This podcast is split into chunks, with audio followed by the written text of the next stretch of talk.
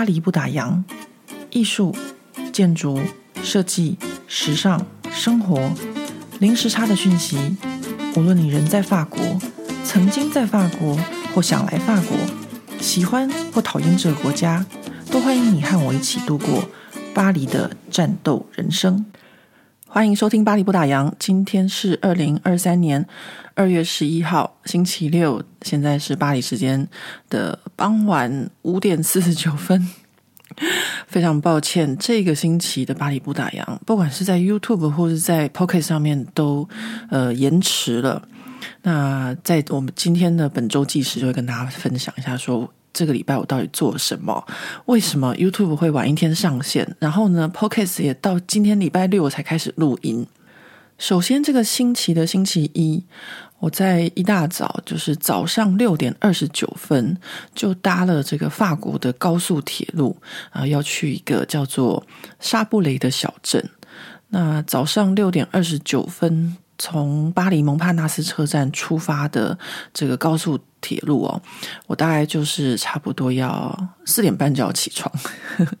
为什么要那么早起床？因为呃四点半起床，我动作很慢，然后也会喝咖啡，吃个早餐，然后准时五点半出发。我想得很好，就是五点半出发，我可以搭第一班的地铁，然后直接到蒙帕纳斯车站，因为从我家就是直达。呃，这个蒙帕纳斯车站可以坐这个呃法国的高铁，要去我要去的城市。呃，那那个到蒙帕纳斯车站呢，其实我以前刚来法国念书的时候就有出过一个错误，就是呢，像我们在台湾的时候就很简单，想说哦，我在台北就去台北车站，我在台中我就去台中车站。可是呢，法国不是这样子，就是巴黎有好几个车站，你要去，比如说呃伦敦。你就要去北方车站，你要去德国，你就要去东方车站。然后，如果你要往西边布列塔尼的话，你就要去桑拉萨车站。然后，如果你要往南边的话呢，有里昂车站，有还有呃，往就是西南方向啊，或是法国的中边，就不是中边，中部罗亚尔河一带那边就有一个另外一个欧斯泰利车站，或者是你要坐。呃，高铁往这个方向的话，就要去蒙帕纳斯车站，所以就有很多的不同的车站在这个巴黎市中心，然后就要看你要去哪个地方，然后出发的车站就不一样。所以我前刚来法国念书的时候，就发生过一个蠢事，就是我以为巴黎只有一个车站，然后因为那时候我在杜尔念书，所以我就觉得说，哦，要从杜尔到那个。呃，要从巴黎到杜尔就要去那个奥斯泰利车站，然后我就有一次买的车票就是买到高铁票，然后我自己也不晓得说，哦，原来还有分，还有分，就是一般的自强号跟高铁，那高铁就要到这个蒙帕纳斯车站去搭车。那以前真的就是什么都不懂嘛，就是在台湾的生活其实就是很安逸、很简单，然后来法国念书之后才发现说，哇，原来人生有这么多的事情要学习。那我现在已经不是当初那个刚来的时候的菜鸟，我就是老鸟一枚了，所以我当然很清楚，就是我们搭了地铁到蒙帕纳斯车站之后呢，再转高铁，就是从地铁转高铁这一段路，其实还蛮长的，呃，大概要走个十分钟吧。其实不用走十分钟啦，大概走个五分钟。但是如果你有行李的话，你可能就要走十分钟，拖着行李，然后这个很长的一个就是像呃手扶梯一样的平面道路。那我那时候呢就想说啊，我要早点出门。嗯，早点出门是因为我最近就是拍 拍影片拍上瘾了，我就想说要拍一个 vlog 这样子，带大家一起去参观我要去的地方。然后我就提早一个小时出门。其实从我家到这个呃。蒙帕纳斯车站就是坐地铁只要二十五分钟就到了。那我提早一个小时出门，那我也没有行李，其实是很轻松的。但是没有想到呢，就是在我家附近上了这个地铁之后，然后就诶，那个门就不关，就是车子都停在那边。然后呢，过很久就说，我们现在这台车子呢，因为哪一个站有问题，所以至少要等个十分钟。那当然，我时间抓的很宽裕。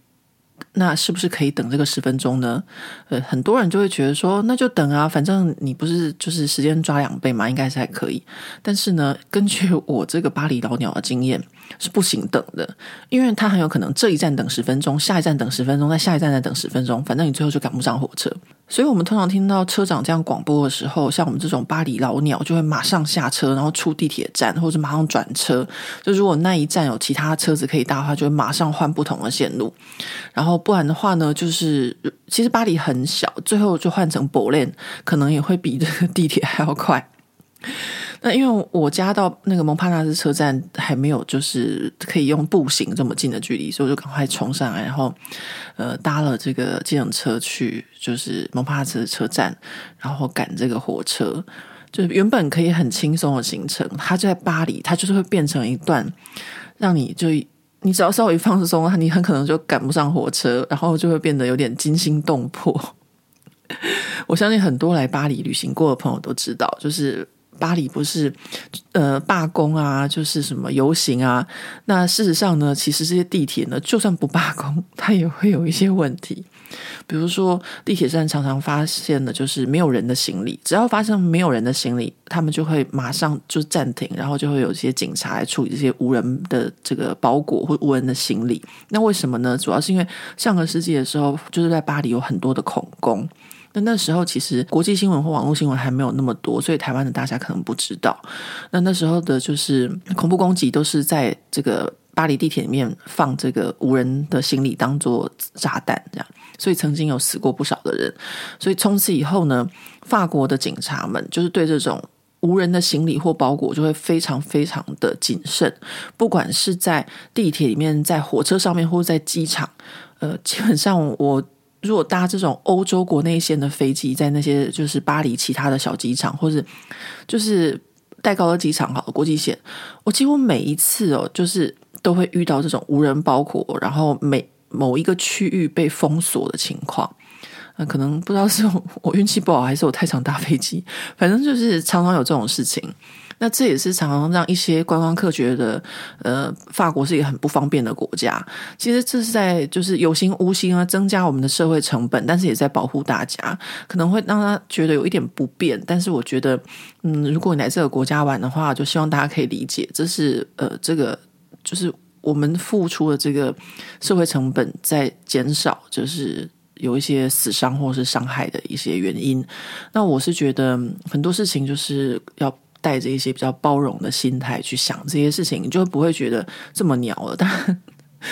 但我真的已经习惯了，就是所有这种地铁停驶啊，然后或是有的没的这种事情，真的你在巴黎就是要学习，就是叫什么讲呢修炼吧。人生就是一场修炼，在巴黎更是修炼。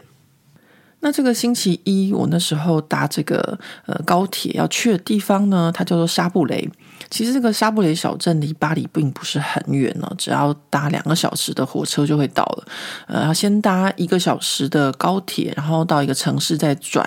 呃，大概呃半个多小时的区间的火车，就会到这个沙布雷的小镇。那会去这个地方呢，主要就是因为我们之前曾经预购过，呃，这个小镇的沙布雷。就是沙布雷这个字哦，在法文里面就是在指一种饼干。然后呢，那这个沙布雷呢，就是发明这种饼干的小镇。那我一直都有一个，我一直都有一个爱吃的习惯，而且这个爱吃的习惯呢，就是。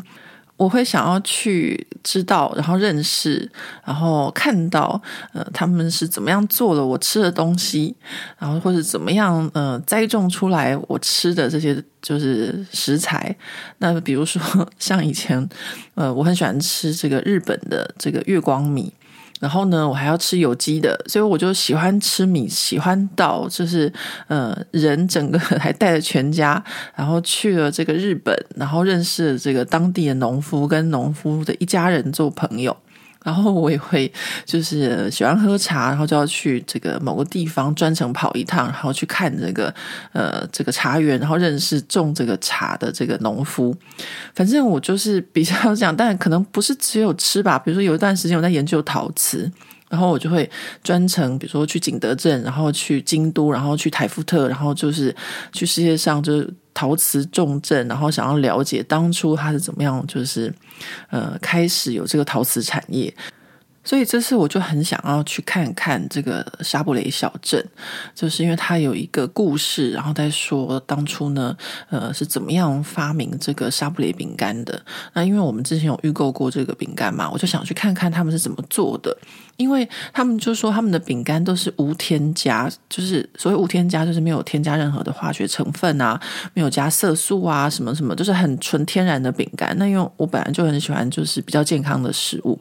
然后呢，就反正加很多各种的好奇心，然后最近又拍这个 video 拍上瘾，所以我就想说，嗯，那我去看看，然后可以带领大家就是一起透过我的影片，然后一起去看看就是法国的不同的小镇啊，然后发明。什么样的食材，什么样的食物很好吃，或是我就想的好像很好玩，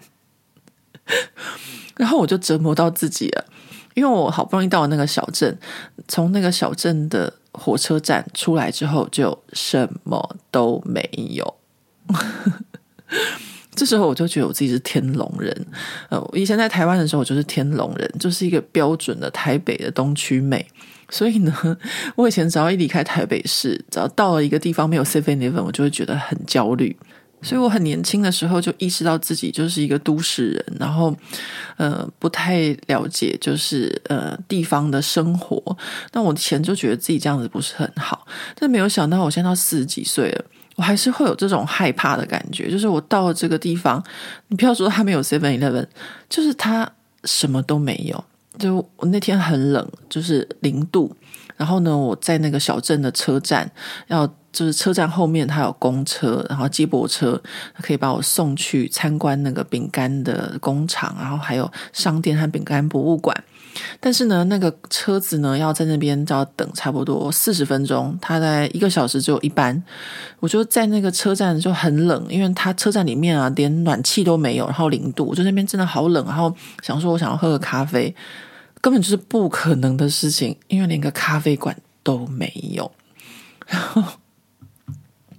然后我就在那边，呃，天气很冷的时候该怎么办呢？就是原地走路，就是你不想要自己被冷死，或者是。就是脚冻脚趾头冻伤或什么的话，就是要一直原地走路。所以我就一边走啊走啊走走走走，好不容易走到那个车子来了，我就上了车。那这个饼干的博物馆和工厂呢，其实就在这个小镇的郊区。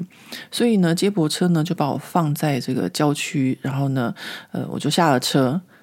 But 这时候又来了。就是人家九点半才开始营业，我却九点整就到了，因为我没办法控制嘛，他一个小时只有一班车。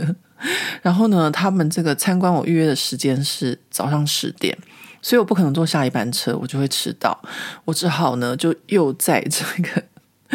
这个荒凉的郊区。我不是是没有原地踏步走，因为真的是都是车子，还蛮危险的。然后呢，我就沿着这个就是呃快速道路的边边呢，这样子走，就是要三十分钟不停的走动，让自己身体呢就产生一点热能，不然的话就是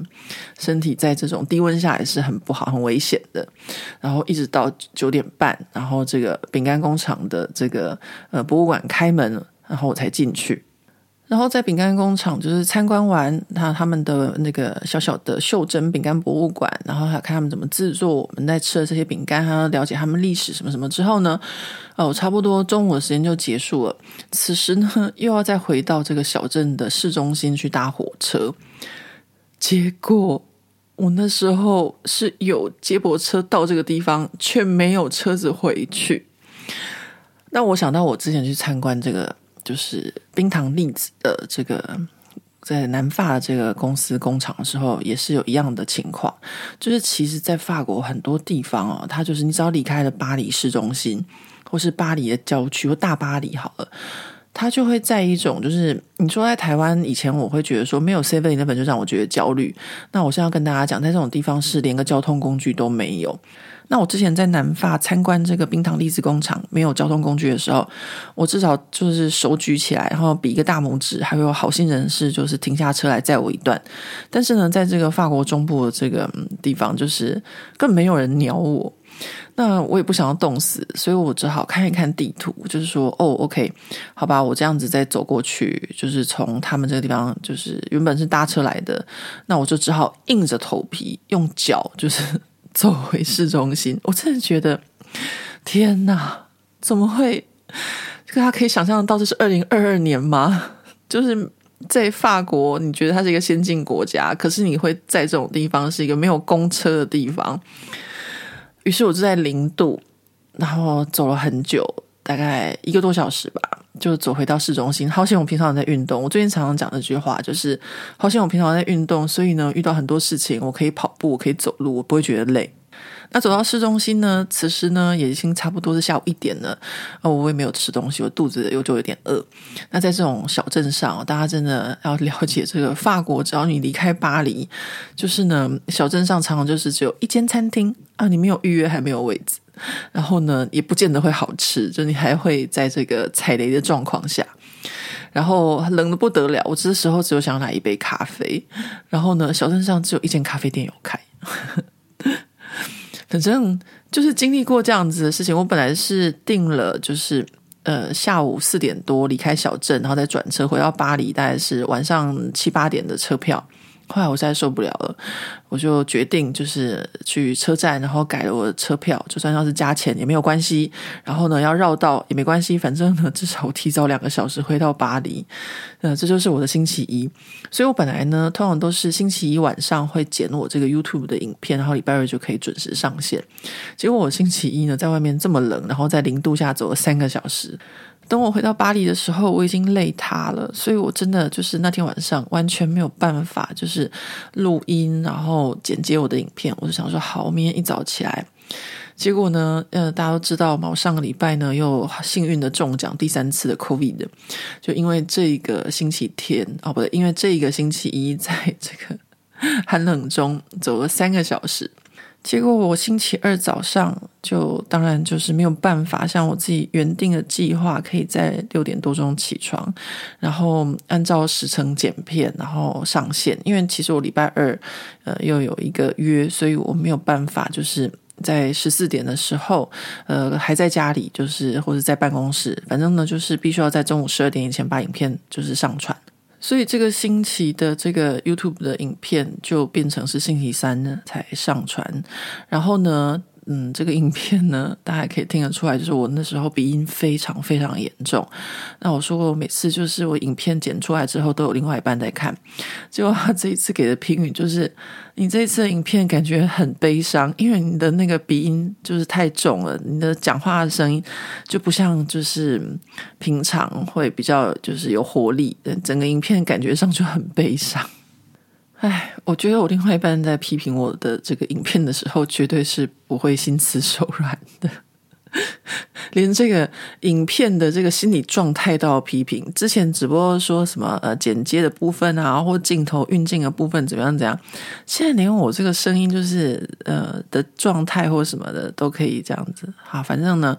那他也没有办法，我也只能就这样子上线了。那接下来呢，就是礼拜四、礼拜五也是一样，就是我几乎完全没有机会可以碰到我的电脑，都在外面忙，都在外面跑，所以我根本就没有办法录音。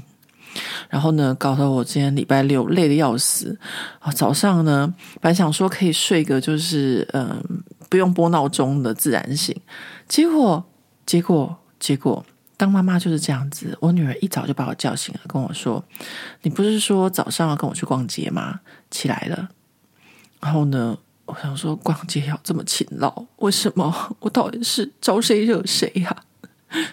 嗯、没办法，就是现在我的青春期女儿她愿意找我去逛街，我已经觉得很就是怎么讲呢？嗯、呃，就是我的荣幸，对。我只能这么说，当妈真的太卑微了。然后我就赶快起床，然后吃早餐。他本来跟我说，我们九点五十分出门，这样子我们十点就是店开的时候，我们就可以进去逛了。结果他就跟我说，你还是快点好了，我们九点半就出门。啊，我觉得我女儿常常把我要逼死的感觉。然后呢，我还是很听话，我就赶快弄一弄，就九点半出门。诶，我都已经就是。我好像有一种就是带着宿醉的那种感觉，因为真的太累了嘛，一个星期下来这样子，然后带着宿醉的感觉，星期六早上陪他去逛街，他竟然跟我说：“我跟你说，礼拜六、礼拜天的早上就是要早一点起来，你就是要差不多七点钟起来，然后呢做一个健身操，这样子你一整天身体和心情都会非常的愉快。”唉，有必要这样子吗？我们人生可以过轻松一点啊，女儿。所以呢，各位你们就知道为什么我今年二零二三年。我就被他逼着在这个呃 YouTube 跟 Pocket 上面都想尽办法要就是每周更新。像我今天呢，就一直觉得非常就是嗯很紧张，因为我没有录我的 Podcast。然后呢，晚上呢又有我的就是法国家人要来家里面吃饭。我现在就在这个呃法国家人来之前，赶快先偷录一个部分，不然的话，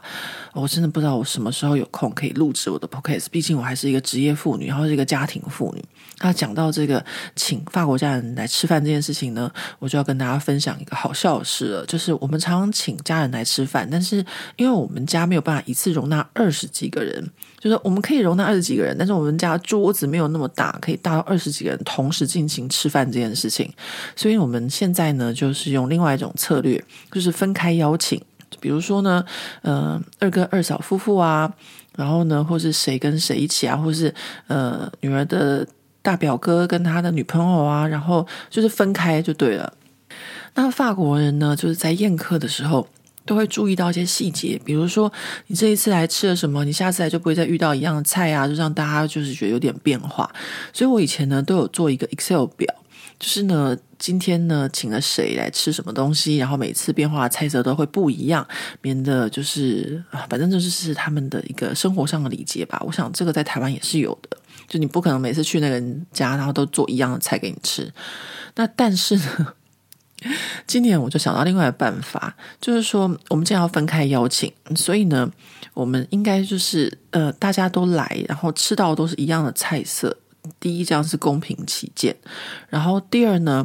这样子我也不用就是想太多，然后我还要再有那个 Excel 表，真的很麻烦。那第三呢，它有个特别好的好处优点呢，就是这样子家人他们下次在聊天的时候就说：“哦，我上次在呃贵他们家吃了什么什么的，大家都会有一个共鸣，就说哦，我们也是那东西怎么样怎么样的。”因为呢，他大家公认就是我手艺是还不错的这样。那其实我手艺也没有多好，就是我就是做一些亚洲菜，他们没吃过，就很好骗。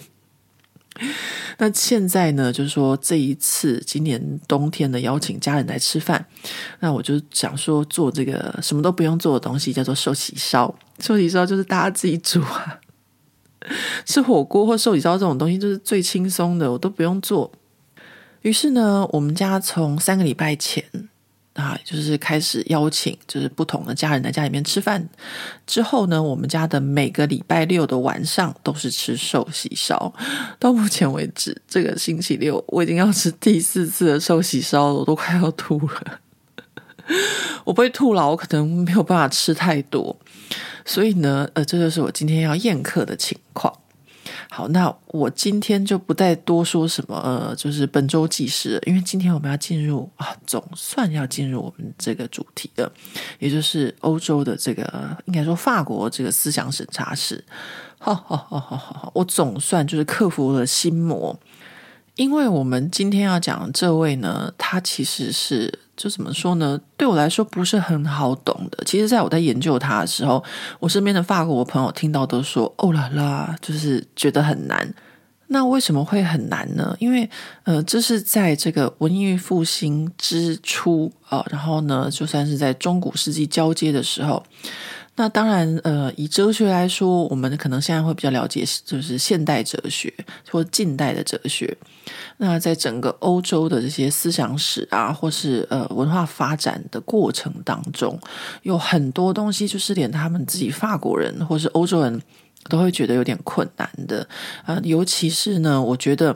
呃，要了解为什么现在的欧美会是这个样子，或者现在的欧洲会是这样子，绝对都要先了解，就是。基督教就是这个宗教在这个欧洲的整个发展的和这个社会啊，或政治啊，或一切哦，就是的影响之大，到现在都还是会有。为什么今天的欧洲会是这样？那就是因为历史上以来，呃，这个基督教怎么样演变的，然后他们做些什么，然后呢，导致了什么，然后他们的思想是怎么样发展的，这都非常的重要。那可能呢，不是每个人都对这个基督教很有兴趣。之前我们就讲了一些基督教，然后我也没有很深入的跟大家讲，但是我自己平常常常会去研究一些，或是看一些基督教的纪录片，然后去了解，就是不同的呃，就是观点。就有很多的这个基督教的，就是神学者，或是呃，就是或是神学者之外，还有学者，这是不一样的神学家。那他们是怎么样的观点在看这个这个宗教的问题？那像这样子的议题啊，你不要说是对我们这些外国人呢、啊，就算是对法国人来说，都是很不容易的议题。呃，所以呢，好，我们现在就回到我们这个思想审查室，我们总算总算爬到了文艺复兴了。那在这本思想审查室的特刊当中呢，关于这个文艺复兴这个章节的前言，是一个 Oxford 和巴黎索邦第三大学的一个退休的名誉教授所写的。那他这篇文章呢，就是写得很好。那他就给我讲到一件事情，就是说，在我们开始文艺复兴的思想审查史之前，我们要讲一件，就是将欧洲划分为古代和现代的重要事件，那就是古腾堡活字印刷的发明。那如果有听这个。撼动法国的七十位女性的这个 Podcast 的朋友们，应该就会记得，在这个女权运动的章节里面，有一位不想再婚，然后就用抄书贩售的方式来养家的女性克里斯蒂·德皮桑。那在古欧洲，一本书它之所以珍贵，是因为要用手抄好几个月的时间才可以完成。那古腾堡的这个活字印刷术的发明啊，让一本书可以在几天之内就复制完成，它彻底的改变了出版著作的这个流传。尤其是后来呀、啊，就是发明这个古腾堡印刷术的这个德国的美因兹，他们发生了这个主教之间的冲突，所以呢，就让这个古腾堡的印刷厂关闭，然后呢，这些人呢就被流放。那这印刷厂工人就流落到西欧各地，所以呢，这个活字印刷术就这样在欧洲迅速的传开了。那古腾堡在一四五五年开始了他的印刷工程。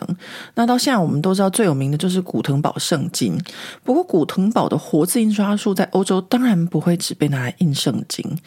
当印刷术开始传开之后，印刷产业就是想印什么就印什么。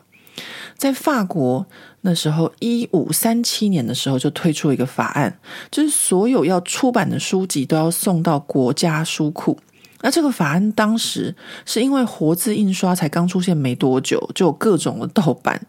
那说是为了保护作者的权利而成立的法案。但事实上也是一种思想的这个审查制度啊。那这个法案在法国至今呢都还有在就是使用哦。就是现在虽然没有审查制度，但是你在新书上市的时候都要送两本书到国家书库当就是建档的保留。所以在法国这个图书馆里面有非常非常丰富的这些书籍，就是从。以前到现在几百年了，就是所有这些呃印刷出版的书，他们都有保留。那法国呢，他们从一五三七年推出这个法案之后呢，啊、这个法案就被其他的国家，就欧洲其他的国家仿效。那在当时呢，是非常方便控制印刷出版的一种方式。后来，欧洲呢就到宗教战争的时期，在欧洲宗教与政治不分的环境下，那这个天主教与新教冲突就让书籍出版的审查就变得更严格。我们现在知道很多就是重要的一些著作，在当时呢。都是宗教法庭上被审判、被禁止的书。那教会用信仰之名严格禁止人们有其他的想法或创作。宗教法庭呢，也在这个一五七一年就宣布了一道关于禁止书籍的，就是这种种类的法规哦。那这个时候，距离古腾堡活字印刷术在欧洲发明也不过一百多年而已。那大家就可以知道，欧洲的王权和教会多么害怕这个思想的传播。那欧洲印刷出版被禁止的原因，就是除了宗教，当然有政治的部分。像路易十四，他小时候就是由马萨林主教和他母亲奥地利的安妮王后主政的时候，为了巩固王权，就出现了不少印刷出版就是被禁止了。那或者说哲学思考啊，像是史宾诺莎、笛卡尔、伏尔泰、卢梭这些历史上非常重要的思想家，在当年也都是被就是清理整肃的对象。那无论是就是王权或者教会，都是不允许人们有自由的思想和创作。但这种思想审查也不全然就是天主教而已。像史宾诺莎，他在海牙就是被基督教禁止之前，他的唯物主义就已经先被犹太教进行思想审查、批判，然后和检举告发了。那和史宾诺莎一样，还有就是像英国非常重要的哲学家霍布斯，他也曾经哦，就是因为当时英国国教与政治的问题。然后呢，在巴黎撰写他最有名的这个作品《利维坦》。那这篇文章的引言到最后呢，就是用“愚民政策”来形容欧洲当时的审查制度。那讲到“愚民政策”这个很重要的关键字，稍晚我们等一下介绍今天的这一位主角的时候，就跟大家提到。那在这个十七世纪的时候，书籍的著作和出版，甚至要拿到许可证才可以印刷。那关于宗教议题的书，就是只能够顺着教会的意思去写。那其他呢，都是被严格的控管，然后甚至到十八世纪呢，还出现专人审核、仔细检查要出版的著作，就像现在的中国有一点像哦，就是不 OK 的句子都要删掉，不然的话就不用出版了。那面对这些严格的思想审查制度，其实思想家们当然也是就见招拆招，因为有像中国诗人会写藏头诗一样，把真正要说的啊，就用特别的方式就是隐藏，或是呢用小说的方式写，就像我们现在常在网络上用。就说啊，我梦到什么？我梦到什么？那或者是就是比较不怕死，就会找地下印刷厂出版。那在这样的压力下呢，就是说不是只有现在，古时候的作者们的也会有一些他们会自我审查。像这个笛卡尔在他的那个《谈谈方法》这本书里面就有提到，他在呃其他的就是他自己写的书的时候都会怎么样自我审查。那同样会自我审查的呢，还有莫里埃。那在这篇前言的最后呢，就讲到一件很重要的事情，就是呢，呃，这位这个法国的这个学者，他觉得说呢，这种自我审查的现象是必然的啊，就算我们现在是在一个自由民主的社会里，也不可能接受，比如说像种族歧视啊，或者是一些思想不正确的这个著作出版。所以呢，他认为不需要用黑白的这种二分法来看待这个思想审查这件事情。那在正式的进入今天的主角之前呢，呃，我这边要跟大家就是分享一个我们家餐桌上的讨论，就是我刚刚跟大家讲到，就是关于法国在一五三七年推出了这个法案，就是所有书籍都要送两本到国家书库，然后当时呢，就是说是因为活字印刷刚出现没多久，很多盗版，然后说是为了保护著作者的权利而成立的这个法案，然后也是审查制度一种。那关于这种说法呢，呃，我的二伯他觉得呢，就是以前就是古时候像巴哈啊，或是呃一些创作者，他们是没有就是所谓的著作权的。那他觉得他不太相信当时的法国会为了书籍而就是订立这个法案。那这就是我们家就是餐桌上 常常会就是法国人吃饭，然后讨论很久、争辩很久的原因哦。就是比如说像我讲到这件事情以后，我二伯就提出了他的反对，那我们两个人就开始这个辩论。那因为他讲的部分呢是属于音乐和艺术，那我这边讲呢是说的是呃书籍和文字的出版。所以呢，我也有我所占的立论的方式，就是说，其实呢，以前的这些书籍的出版，或是不管是还有这个艺术的创作，或是音乐的创作，其实都是为宗教服务。就是在中古世纪以前，都是为宗教服务的。所以我们常常看到很多圣人画像，很多以宗教为主题的画像，或是音乐，比如说巴哈也有很多的，就是跟宗教有关的音乐。那这个部分呢，大家都是为。呃，就是宗教服务，但是呢，书籍也是啊。就是说，以前，尤其是我们现在讲到这边，大家都知道，中古世纪的这些知识分子都是从修道院出来的。难道修道院里面就没有所谓的各个的学说和流派之间的争议？然后说你抄我，我抄你吗？一定也是有的。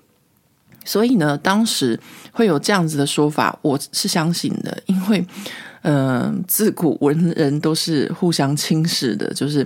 呃，觉得我的学说是比较重要或什么的，所以会有这样子的一个法案在文字的出版。那我会就是这是跟大家分享，但是我们后来对于这个部分的讨论。那当然，呃，我们还有讨论到其他的部分。我们家餐桌上常常就是讲一些讨论这些，比如说历史啊、哲学或音乐的一些。一些内容，以前我发文还不好的时候，听他们讲觉得很痛苦，因为听不太懂，也没办法参加辩论。那我现在发文变得很好了，然后呢，很多东西都知道比他们多，所以就可以跟我的二伯就是就是辩论的很开心。就是我觉得。像在法国这种餐桌上这些知识的辩论，都是让我们的脑子 稍微可以活络一下的。这个不用吃太饱，然后就是那边两眼发直想睡觉，就是我们吃饭可以吃好几个小时的原因。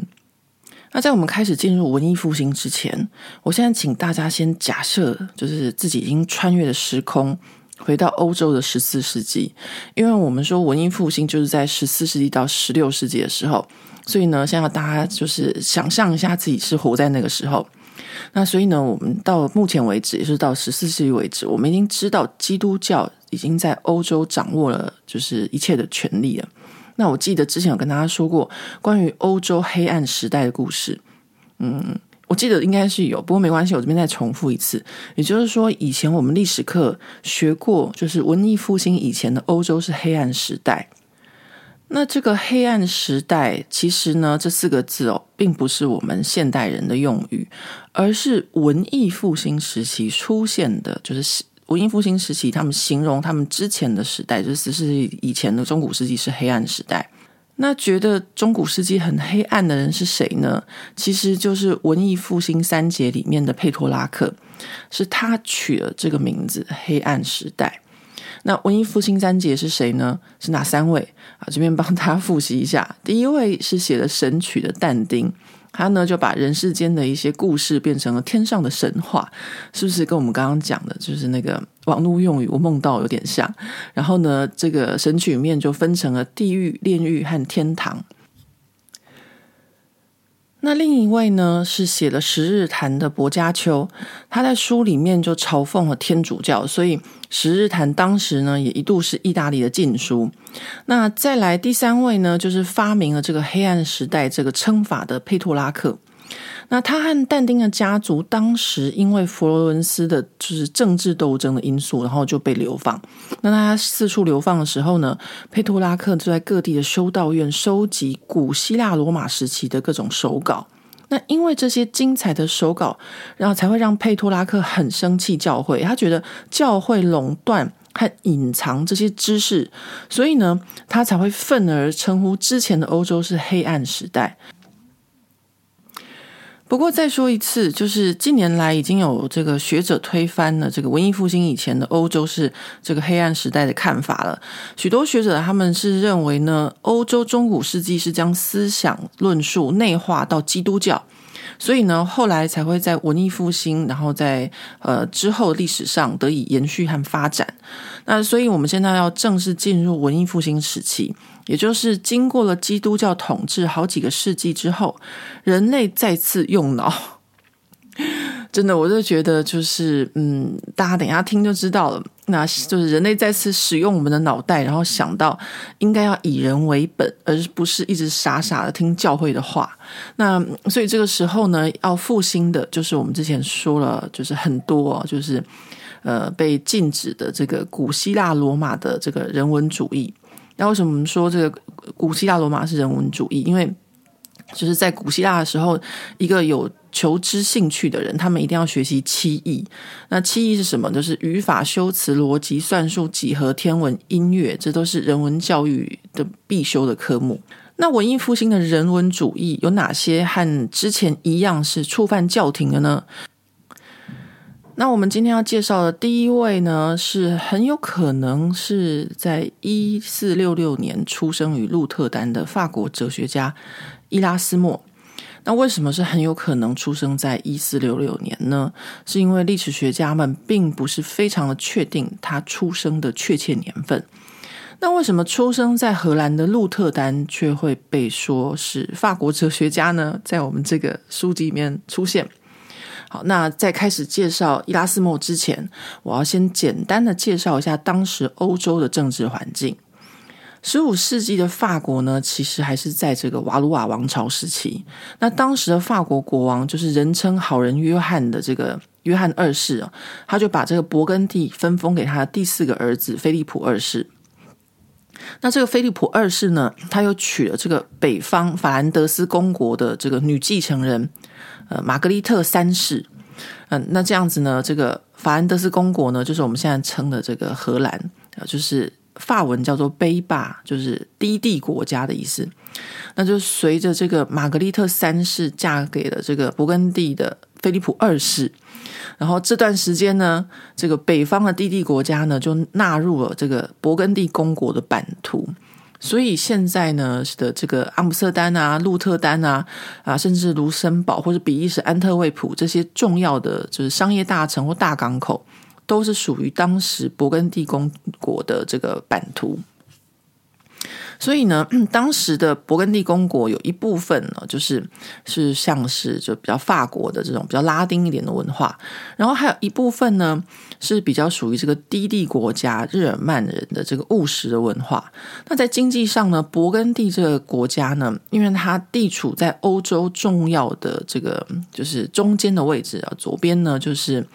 应该说西边呢就是法国，然后东边呢就是日耳曼，所以他们的经济发展非常的蓬勃，就是完全在地理位置上面很好的地方。那所以我们今天要介绍这个主角就是伊拉斯莫，他就是在这样的环境和条件下在鹿特丹诞生。那伊拉斯莫呢，他对自己出生的说法就是，呃，就是他父亲呢就爱上了一个医生的女儿，然后呢，呃，让对方就不小心怀孕了。所以他父亲呢就被家人送到罗马教廷去进修，然后还跟他说那个女孩已经死了。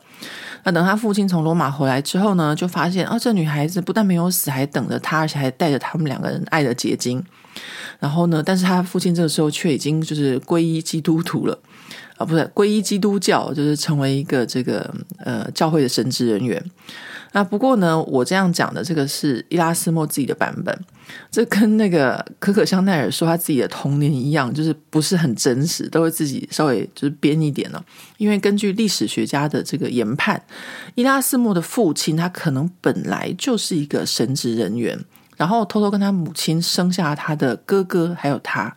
也就是说呢，他父亲呢就是在宗教和世俗生活中脚踏两条船的那个什么。中文叫什么？呃，婚和尚吗？还是什么？有一个名词在讲这个。呃，和尚，呃，出家和尚也可以，就是结婚生子、喝酒吃肉，差不多这样的意思。那他这个父亲呢，其实也没有不管他，而且非常重视他的教育。所以就把他送去学校念书，然后呢，他父亲后来死了之后呢，他就被他的监护人送到那个时候在这个低地国家很流行的共同弟兄生活会里面去念书啊。毕竟监护人也没办法真的把他带在身边，所以当时就是把小孩子就送去那个教会是最好的方式。那共同弟兄生活会是什么呢？这个基督教的共同弟兄生活会其实哦是一个呃当时低地国的一个呃。戴芬特尔的这个地方有一个人叫做杰哈古德发明的，那和当时其他的基督教分支有一个很大的不同，就是这个共同弟兄生活会，他们很重视教育。那基督教当时有很多分支，像圣方济各这些，我之前好像有介绍过。那他们有的呢是以传道为主，有的是以苦修为主。但是呢，这个共同弟兄生活会呢，他们却认为修行不一定要住在修道院里，过着与世隔绝的生活，那也不一定要苦修，也不一定要就是嗯到处流浪。他们觉得呢，可以维持世俗的生活，同时又修行，这样何乐而不为，对吧？那他们觉得这个宗教教育呢是最重要的，为什么呢？因为呢，有就是教育才可以把这个基督教传播下去嘛，这样讲是合理的。所以当时就有很多人就把孩子都送到这个共同弟兄生活会里，那他们对后世的影响非常的大，从文艺复兴到宗教改革都可以看到他们学生的影子。我举个例子来说好了，就像马丁路德，他也是共同弟兄生活会的学生。不过伊拉斯莫他并不喜欢在这个严格的共同弟兄生活会里面，后来他反而转去了一般的修道院念书。那就像我刚刚跟大家说的，这个文艺复兴三杰的佩托拉克，他不是在修道院里面找到一些古希腊罗马的文献吗？那这个伊斯拉莫呢，他也在修道院里面发现了很多古希腊罗马的文献。于是呢，这些文献就让他跳脱了传统的基督教思想。然后成为他的这个精神食粮。那他在修道院念书的时候呢，他就读了西塞罗，还有我们之前介绍过这个诗集被禁，然后还有被奥古斯都流放的奥维德。那如果要我用白话文说的话呢，就是此时此刻的伊拉斯莫，他已经不再是这个基督教世界的顺民了，而是一个开始思考的叛逆小孩。所以伊拉斯莫他就觉得这个低地国家的小小修道院的知识已经没有办法满足他，那他怎么办呢？他就跟我一样，决定到巴黎留学。但是呢，到了巴黎之后，这个十五世纪末的巴黎修道院呢，是一个以论证中心围绕着基督教教义、信条和上帝的经验哲学为主。那这些对伊拉斯莫来说呢，都是蒙昧主义。蒙昧主义呢，就是人民不会思考的愚民政策。因为此时的伊拉斯莫他已经深深的受到古希腊罗马时期影响，所以呢，他会从古典哲学家的角度来解释基督教神学的问题。比如说，他最崇拜的苏格拉底啊，那个苏格拉底呢，他最有名的就是他的辩证法，也就是用问答的方式，然后有逻辑的向问题的核心接近。那这个伊拉斯莫，他同时的就这个其他的神学家们呢，他们则是用这种学者或者是尊者自居，就觉得自己讲的一切就是真理，我讲出来就是对的，其他人跟我不一样，全部都是异端。所以古时候这个欧洲的这个宗教法庭还有宗教裁判所，就是一个非常固执己见又独裁封闭的地方。那就是伊拉斯莫他在历史上被定义为人文主义神学家的原因，因为伊拉斯莫呢，他就是用古希腊罗马的哲学方式在研究基督教。那举例来说，伊拉斯莫他曾经探讨过这个耶稣基督受难的前一夜。在他知道自己被出卖之后，在被抓之前，耶稣基督他曾经祈祷三次。那这件事情对伊伊拉斯莫来说呢，就是因为耶稣他当时是跟我们人一样害怕的，所以他祈祷。那耶稣呢，对他来说就是先有人性，再有神性。但是以哲学的角度来探讨基督教，也不影响这个伊拉斯莫他这个神学家的角色。那因为他还是觉得呢，这个耶稣他是具有神性的。所以伊拉斯莫呢，他会比较用这种劝导的方式，然后跟大家说：“哦，你要像这个耶稣一样行善，然后呢，这才是相信这个基督教的这个最大的目的。”那这位神学家伊拉斯莫，他到底写了什么书被禁呢？呃，话说这个伊拉斯莫他曾经去过英格兰，在那里他就住在汤马斯摩尔的家。那汤马斯摩尔是谁呢？他就是大名鼎鼎的这个乌托邦的作者。那据说有一天，伊拉斯莫他就腰痛到没有办法坐在桌子前面念书。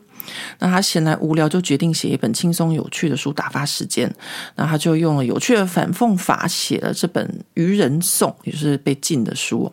那这个《愚人颂》就是一本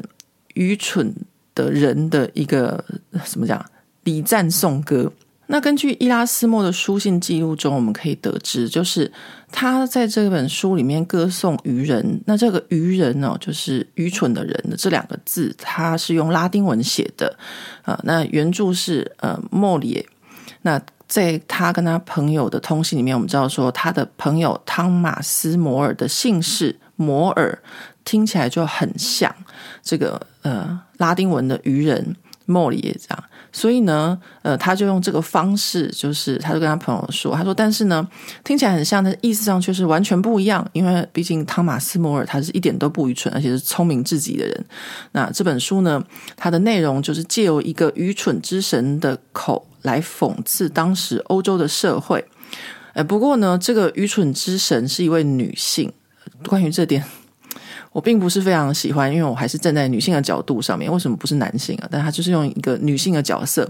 然后开场白就介绍他自己是希腊神话中财富之神的女儿，然后他父亲呢是财富之神，他母亲呢则是清纯女神。然后呢，他身边就有自负啊、谄媚啊、遗忘、懒散、呃、享乐、狂热、放荡、欢宴、沉睡啊，这都是人名。这些人在环绕着他。那因为他用反讽的方式描写，所以我们可以知道说，这个扮演渔夫的角色，他是一点都不愚蠢的。书中呢，他就先说他自己呢是希腊神祇的小孩嘛，然后呢就已经默默展现出来这个伊拉斯谟他对古希腊罗马的推崇。那后来呢，这个渔夫又说，呃，别人都没有资格批评他，只有他自己最了解自己。那这点其实也跟就是中古世纪欧洲的观念不太一样，因为古时候的欧洲不会有这种我或是自我的观念。那古时候所有的欧洲人都是笃信基督教嘛，所以觉得人生下来就是要奉献给神的。所以就是这个渔夫说：“哦，你们都不能批评我，只有我最了解我自己。”那就可以了解说，这个渔夫他一点都不愚蠢，这样。那接下来这个渔夫呢，又在书里面开始解释说，这个愚蠢有多好啊！第一个好处是可以这个延续人类的这个繁殖与生命，因为呢太愚蠢了，所以没有办法控制自己的欲望和冲动，所以人类才得以繁衍。那最后和当时欧洲基督教的很多的禁欲和苦修的这种想法是刚好相反的。但是呢，就是说好笑来，就是亚斯莫的文笔是非常轻松有趣的。他又透过书中这个渔夫之口来说，这个当个愚蠢的人有多好，然后天塌下来也不用他们顶，生活中也不用想太多，想说什么就可以直接说，然后不用像那个贤者一样，有的时候呢要说真话，有时候要说一些违心之论的场面话。反正呢，愚蠢的人呢，就是可以随着自己的天性，就是轻松自在的生活。哦，这样讲，我觉得我也蛮愚蠢的，所以我也是过得蛮开心的，因为我每次都讲真话。好，那后来呢，在书里面，这位这个渔夫呢，愚蠢的这个呃之口，他就开始批评这个教廷腐败啊，然后国王敛财啊，朝臣阿谀奉承啊，还有教师放荡滥用权力这些啊，但是呢，他都是用反讽的方式叙述，所以让这本书真的读起来好像就是很很好玩，但是呢，其实又非常的尖锐的指出当时的社会问题，所以这个书啊。一推出就大受好评，然后还翻译成欧洲各国语言，然后盗版猖獗，连教皇或国王都人手一本。不过呢，话说回来，有趣归有趣，毕竟书里面还是有一些对教会的抨击，所以呢，在某些地方这本书还是被禁。不过这本书里面的这个人文主义的这个推广啊，后来也间接的影响到了这个欧洲的宗教改革。那文艺复兴时期的这个人文主义，它影响到后来的宗教改革。用白话文来说呢，就是欧洲当时被基督教的愚民政策已经教育了几百年。那现在开始，总算大家要开始反思自己人类的角色了。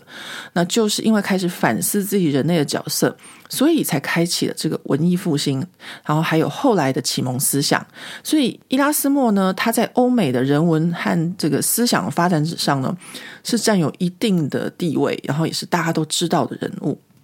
那我们这个伊拉斯谟的《愚人颂》的故事到这边就告一个段落了。呃，那希望我的这个故事讲解的还算清楚，让大家可以稍微了解一下当时的时空背景和整个呃欧洲的思想过程是怎么样的，就是从基督教世界转换到呃这个文艺复兴的人文主义。那因为这个到后面的发展呢，到现在的这个欧洲的这个现象，其实都是。呃，一连串有就是有前因后果的一个这个历史上的转变。那我自己在研究这些的时候，我是觉得蛮有趣的。呃，就是说，因为我活在巴黎嘛，活在法国，那有为什么？他们会有这些呃，不，比如说很多事情我搞不懂，或者说一些政治啊，或是一些呃，包含一些社会习惯啊，或是呃传统的文化，其实这些东西都是跟所谓的一些思想上面是离不开的。那尤其是跟基督教，我们接下来可能还会听到其他更多相关的这个议题。呃，那如果大家有兴趣再继续听这个节目的话呢，呃，就欢迎在这个 Apple Podcast 留言给我。呃，听起来可能有些朋友会觉得有点无聊，想睡觉，或是觉得很硬或什么的，那就欢迎大家留言告诉我。那我们下个星期再见喽！下个星期我一定会努力让我们的 Podcast 准时在周五上线。拜拜。